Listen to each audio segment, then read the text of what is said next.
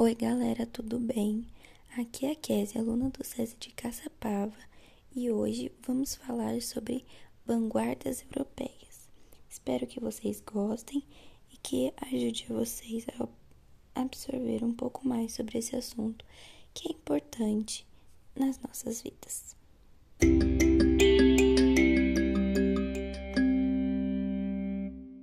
Você, meu querido ouvinte, já deve ter tido contato com a arte, seja dançando, tirando uma foto, escutando música ou até assistindo um filme. E hoje a gente vai falar um pouco sobre arte, sobre as vanguardas europeias.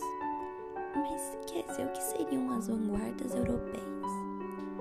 Então, galera, as vanguardas europeias, elas representam um conjunto de movimentos artísticos e culturais que ocorreram na Europa a partir do século XX.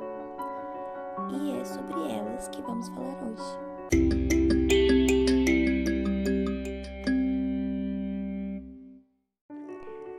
Depois dessa introdução rápida sobre vanguardas europeias, a gente vai ter que aprender um pouco sobre fotografia, porque é ela que antecede as vanguardas europeias.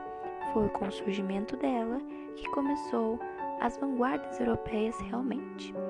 Tá, mas o que seria fotografia para você? Fotografia, por definição, é essencialmente a técnica de criação de imagens por meio de exposição luminosa, fixando esta em uma superfície sensível. A primeira pessoa que tirou uma foto foi o Joseph Niepce. Ele é um francês e isso aconteceu em 1826. A fotografia era totalmente preto e branco e as partes que mais se destacam são as partes onde batem a luz do sol. E eu vou contar uma curiosidade para vocês que a maior câmera fotográfica do mundo foi construída em 1900 nos Estados Unidos e foi carinhosamente batizada de Mamute. Bom, após o surgimento da fotografia, começamos a era das vanguardas europeias. A primeira vanguarda que surgiu foi o impressionismo. O impressionismo foi uma tendência artística francesa com ênfase na pintura que ocorreu no momento da chamada Belle Époque, que seria a Bela Época. As características mais marcantes são as figuras sem contornos nítidos, sombras luminosas e objetivas, mistura das tintas diretamente na tela e com pequenas pinceladas. Um dos artistas mais famosos e principais dessa vanguarda foi o Claude Monet, que fez a pintura que deu o nome para a vanguarda, que é a impressão nascer do sol. Uma curiosidade foi que o termo impressionismo é fruto de uma crítica à obra de Claude Monet Após isso, vamos falar sobre o pós-impressionismo, que vem depois do impressionismo. O pós-impressionismo foi uma tendência nas artes que ocorreu na França no final do século XIX e início do século XX. Os pós-impressionistas valorizavam a expressão do lado subjetivo, humano, gostavam do emocional, do sentimental. Uma das suas principais características é a figura sem contorno nítido e as sombras luminosas. As pinceladas são mais fortes e o registro das tonalidades da luz.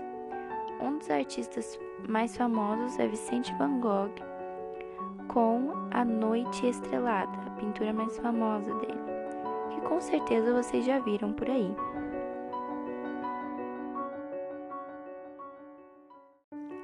Depois dessa breve pausa, voltamos com o simbolismo. O simbolismo é um movimento literário da poesia e das outras artes que surgiu na França no final do século XIX. Ele veio como oposição ao realismo, ao naturalismo e ao positivismo. Uma das características é que aqui o poeta é um decifrador dos símbolos que compõem a natureza ao seu redor ele vai contra a superficialidade material do corpo, a objetividade do realismo e as descrições animalescas do naturalismo também. Um artista famoso é o Paul Gauguin e a pintura dele é o L'Entrée d'Osny par temps de Orage ou Osni. É, não sei se eu pronunciei certo, mas se vocês procurarem, provavelmente vão encontrar e a pintura é maravilhosa. Uma das curiosidades sobre o simbolismo é que a cor branca ela é bastante explorada no simbolismo. Em muitos poemas do, de Cruz e Souza existem diversas referências a esta cor em diversas formas. Isto aconteceu devido ao racismo sofrido por ele em sua época. Agora o fovismo. O fauvismo ou fovismo foi um movimento artístico heterogêneo associado à pintura e teve sua origem na França no início do século XX. Essa tendência foi desenvolvida entre os anos de 1905 e 1907. A principal característica desse movimento foi a utilização da cor pura, sem misturas, de modo a delimitar, dar volume, relevo e perspectiva às obras. Um artista famoso é Henri Matisse e a pintura dele, Retrato de Madame Matisse. Uma curiosidade é que o nome da corrente deve-se a Louis Volseles. Esse chamou alguns artistas de Les Fauves, que significa feras em português, em uma exposição em 1905.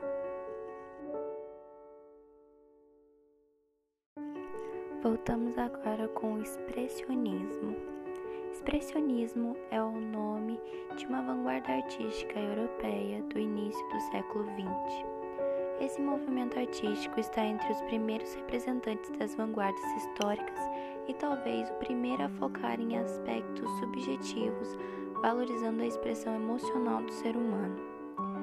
As características são um contraste e intensidade cromática, valorização do universo psicológico, sobretudo de sentimentos densos, como angústia e solidão, dinamismo e vigor, técnica abrupta e violenta na pintura, com grossas camadas de tinta e a valorização de temas sombrios e trágicos. Um artista muito famoso é o Edvard Munch, que fez a pintura O Grito, que é super conhecida por todos. E uma curiosidade é que é comum o retrato de seres humanos solitários e sofredores com a intenção de captar estados mentais, vários quadros exibem personagens deformados, como o ser humano desesperado sobre uma ponte que a gente vê na pintura O Grito, e é um dos expoentes do movimento.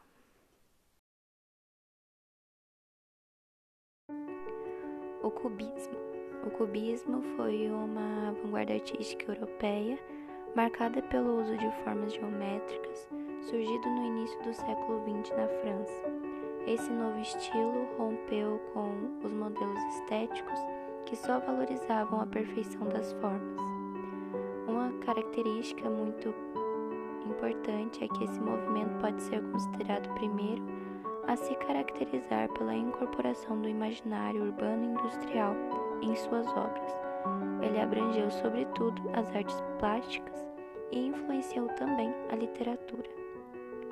Um artista famoso é Pablo Picasso e com o quadro Les Demoiselles de Avignon, que é um quadro do pintor que é, foi feito em 1907. Levou nove meses para ser feito e vindo a se tornar uma das obras responsáveis por revolucionar a história da arte, formando a base para o cubismo e a pintura abstrata. Uma curiosidade é que o cubismo, por meio de suas colagens, introduziu letras, palavras, números, pedaços de madeira, vidro, metal e até objetos inteiros nas pinturas. Essa inovação pode ser explicada pela intenção do artista de criar novos efeitos plásticos e de ultrapassar os limites das sensações visuais que a pintura sugere, despertando também no espectador as sensações táteis. Agora vamos falar do futurismo. O futurismo foi uma das vertentes das vanguardas artísticas do século XX Iniciou-se como movimento na Itália em 1909 e 1910, com forte tonalidade patriótica em seu manifesto, mas teve influência nas artes de outros países como França, Rússia e Brasil. Esses artistas viam o futuro representado na velocidade do automóvel, nos avanços industriais, na eletricidade, nas grandes metrópoles, nas engrenagens dos maquinários enfim, na nova configuração social do início do século, que para eles representava um novo mundo e um novo homem. As características mais marcantes são a dinamicidade, contestação do sentimentalismo e consequente valorização do homem de ação, enaltecendo da audácia e da revolução, exaltação da vida contemporânea com ênfase em temas de tecnologia e em novos aparatos industriais, rejeição ao moralismo e ruptura com a tradição. Um dos artistas mais famosos que faz esculturas nesse movimento é o Filippo Marinetti, onde as esculturas dele tinham formas únicas de continuidade no espaço e curiosidade sobre essa vanguarda é que a linguagem é espontânea e as frases são fragmentadas nos textos, tudo isso para expressar velocidade. Os autores, eles aboliram os temas líricos e incorporaram à poesia palavras ligadas à tecnologia. As ideias de Marinetti, mais atuante como teórico do que como poeta, influenciavam os poetas cubistas franceses. Agora, para finalizar, vou falar sobre as duas últimas vanguardas europeias, que seria o dadaísmo e o surrealismo. Para começar, o dadaísmo, ou simplesmente Dada, foi um movimento artístico pertencente às vanguardas europeias do século XX, cujo lema era a destruição também é criação foi considerado o movimento popular das ideias surrealistas e tinha um caráter ilógico, antirracionalista e de protesto. Isso porque, através da ironia, buscava questionar a arte e, sobretudo, seu contexto histórico, com a ocorrência da Primeira Guerra Mundial. Características desse movimento é o rompimento com os modelos tradicionais e clássicos espírito vanguardista e de protesto, espontaneidade e improvisação e irreverência artística, anarquismo e niilismo, busca de, do caos e de, da desordem, teor ilógico e irracional, caráter irônico, radical, destrutivo, agressivo e pessimista.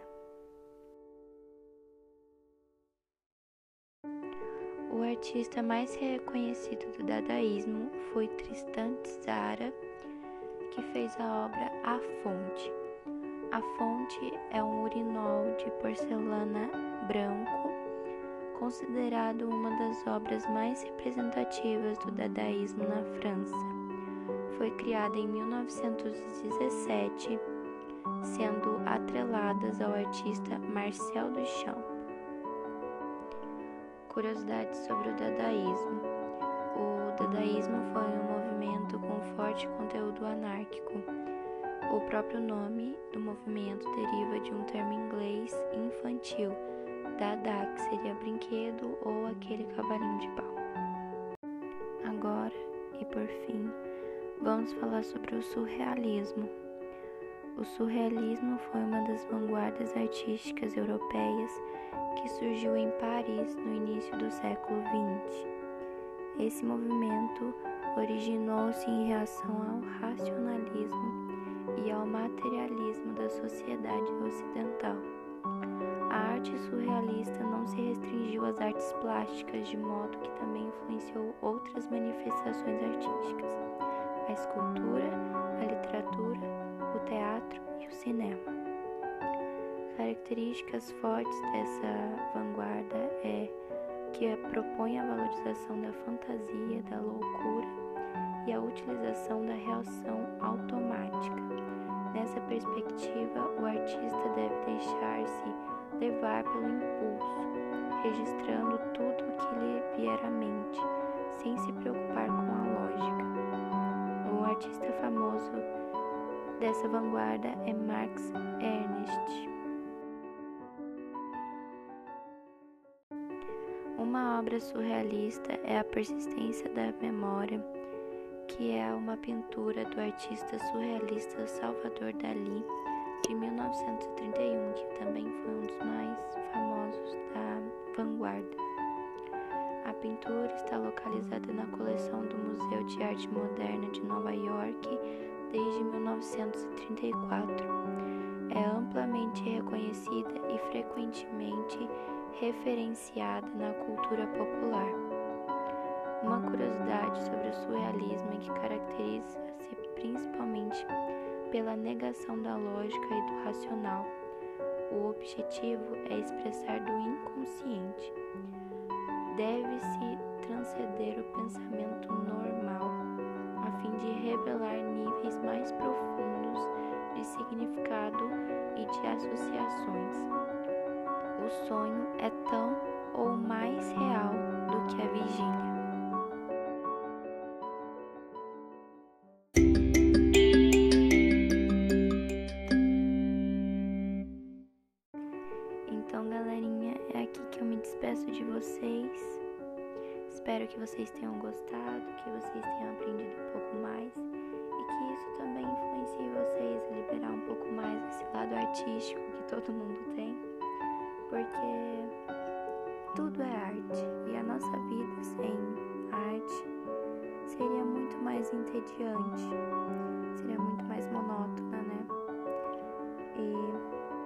Isso também sirva de lição para vocês, para ficar para a vida, que nem tudo que é belo é arte. E mesmo que não seja considerado arte agora, no futuro pode ser. E isso pode influenciar outras, outras pessoas a fazerem isso. Bom, me chamo Késia